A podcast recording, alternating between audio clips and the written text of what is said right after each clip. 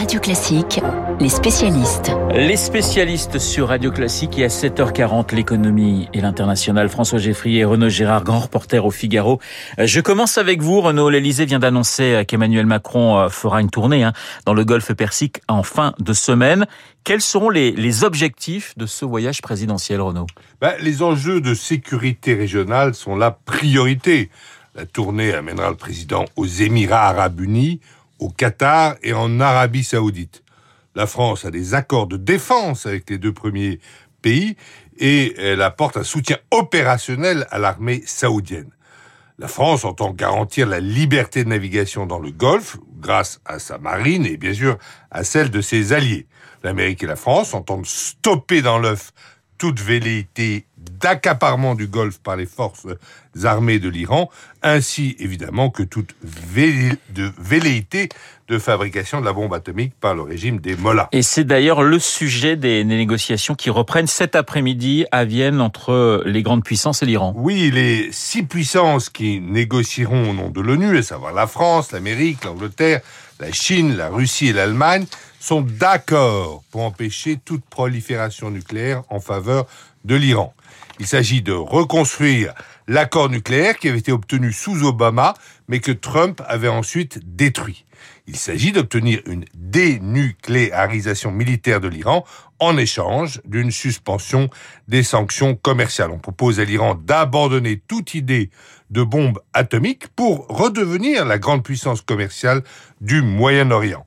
Les alliés arabes de la France dans le Golfe demanderont donc certainement au président français de rester ferme dans les négociations avec Téhéran. Alors Renaud, est-ce qu'il y aura d'autres sujets de, de discussion Oui, très certainement. Emmanuel Macron plaidera pour le Liban notamment. Les pétromonarchies du Golfe ont arrêté de financer le Liban et même parfois de commercer avec lui.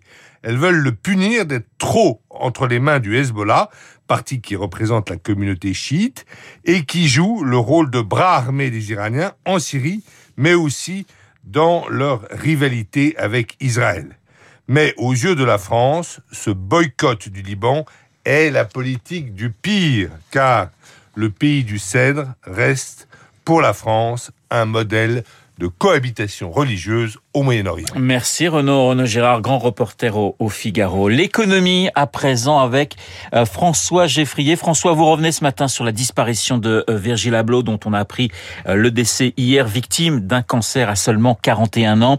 Virgil Abloh, immense créateur et directeur artistique de Louis Vuitton Homme, un personnage dont le rayonnement était en fait extrêmement grand. Oui, il n'y a qu'à voir les réactions hein, depuis hier soir que l'on a très nombreuses depuis Bernard Arnault jusqu'à Kylian Mbappé pour saisir la dimension et les publics extrêmement euh, divers que Virgil Abloh euh, a touché. Bernard Arnault, président de LVMH, se dit sous le choc. Il salue un designer de génie, un visionnaire et aussi une belle âme. C'est quelque chose qui revient assez souvent d'ailleurs dans les, commentaires sur la personnalité euh, touchante, gentille quelque part de, Virgil Abloh. Kip Jones chez Dior Homme et Fendi parle de l'une des personnes les plus gentilles que vous puissiez rencontrer. Cette unanimité, elle va au-delà de ce groupe puisque Nike ou encore Gucci aussi lui rendent hommage. Il y a donc le monde du luxe et de la mode. Y a aussi euh, des chanteurs, Pharrell Williams, ton travail en tant qu'humain et ton travail euh, en tant qu'être spirituel vivront éternellement. Le rappeur Kenny West, euh, le Canadien Drake qui lui témoigne l'amour pour l'éternité. L'acteur Omar Sy également qui dit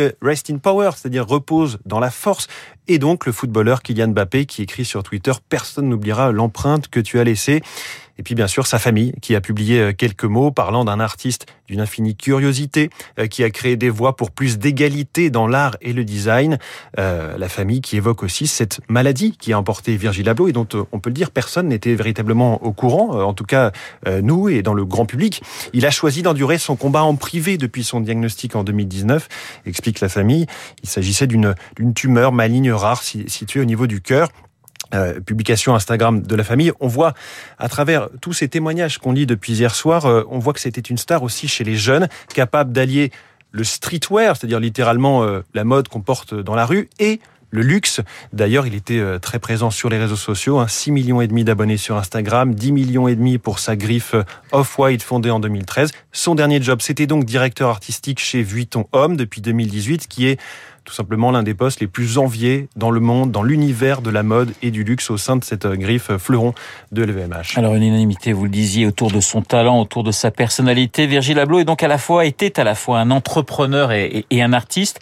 Comment a-t-il bâti son univers, François? Alors Virgil Abloh, euh, c'était un Américain d'origine ghanéenne, né en 1980 euh, à Rockford, dans, dans l'Illinois, fan de hip-hop. Il avait commencé des activités de DJ euh, au lycée, il était sorti diplômé en génie civil de l'Université du Wisconsin et en architecture.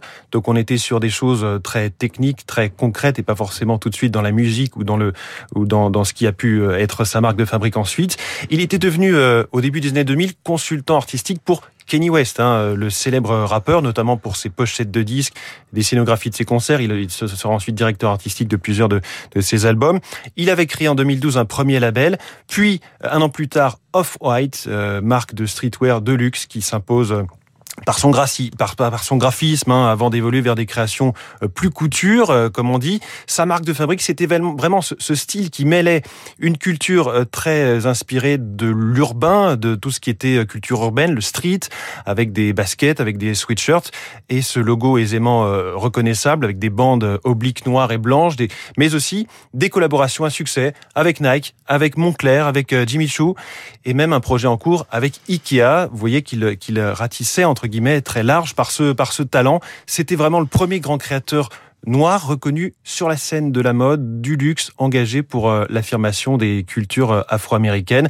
On se souvient, en tout cas les, les grands euh, spécialistes et amateurs hein, se souviennent de cette collection de janvier 2021 pour Louis Vuitton dans cette Fashion Week virtuelle à Paris qui avait été sous la forme d'une performance clairement antiraciste, anti-homophobe, menée par des rappeurs américains. Donc un artiste engagé et qui inspire. Hein. C'est vraiment le mot qu'on peut employer, une personnalité inspirante pour toute euh, une pléiade et pour toute une, euh, une variété de, de, personnes euh, et notamment de jeunes. La disparition de Virgile Abloh, on en reparlera hein, dans le journal de 8 heures de, de Lucille Bréau. Les spécialistes, Renaud Girard et François Geffrier sur Radio Classique. Dans un instant, le journal imprévisible de Marc Bourreau, cap sur les anti-françaises, Guadeloupe, Martinique et Métropole, un je t'aime moi non plus depuis des décennies.